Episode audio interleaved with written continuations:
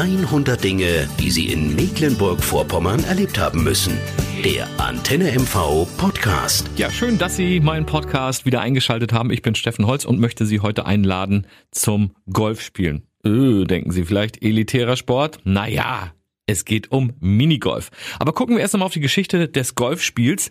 Die reicht ja bis in das Mittelalter hinein und äh, wurde zunächst mal von den Menschen gespielt, die ganz, ganz viel Zeit hatten. Den Herrschenden, den Königen, den Fürsten, den Monarchen. Minigolf ist hingegen deutlich jünger. In den 50er Jahren des letzten Jahrhunderts ist das erfunden worden von einem Schweizer Gartenarchitekten und äh, Minigolf hat sich vor allem als Freizeitsport dann ganz schnell in ganz Europa verbreitet. Das Gute ist, man braucht ja relativ wenig Fläche.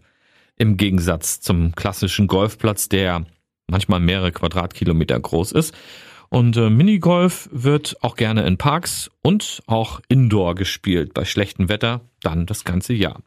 Die größte Minigolfanlage an der Ostsee, die liegt hier bei uns in Mecklenburg-Vorpommern auf Usedom.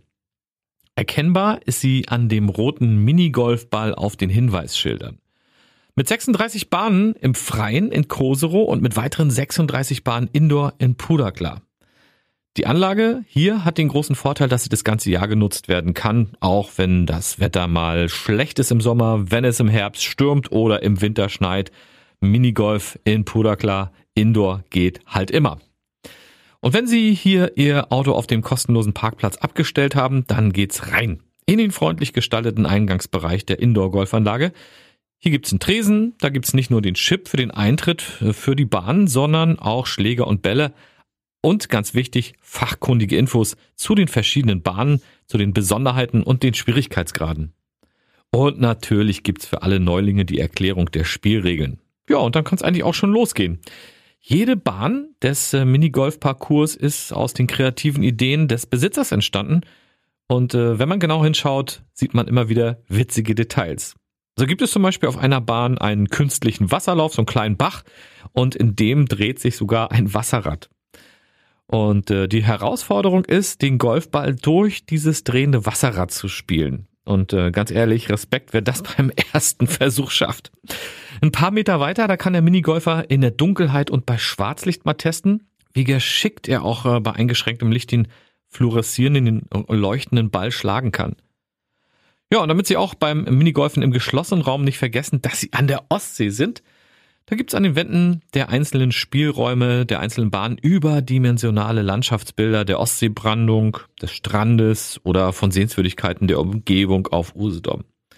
Und die am meisten gestellte Frage der Indoor-Golfer in Pudakla ist, sagen Sie mal, warum haben Sie denn hier Waschmaschinen an die Golfbahn gestellt?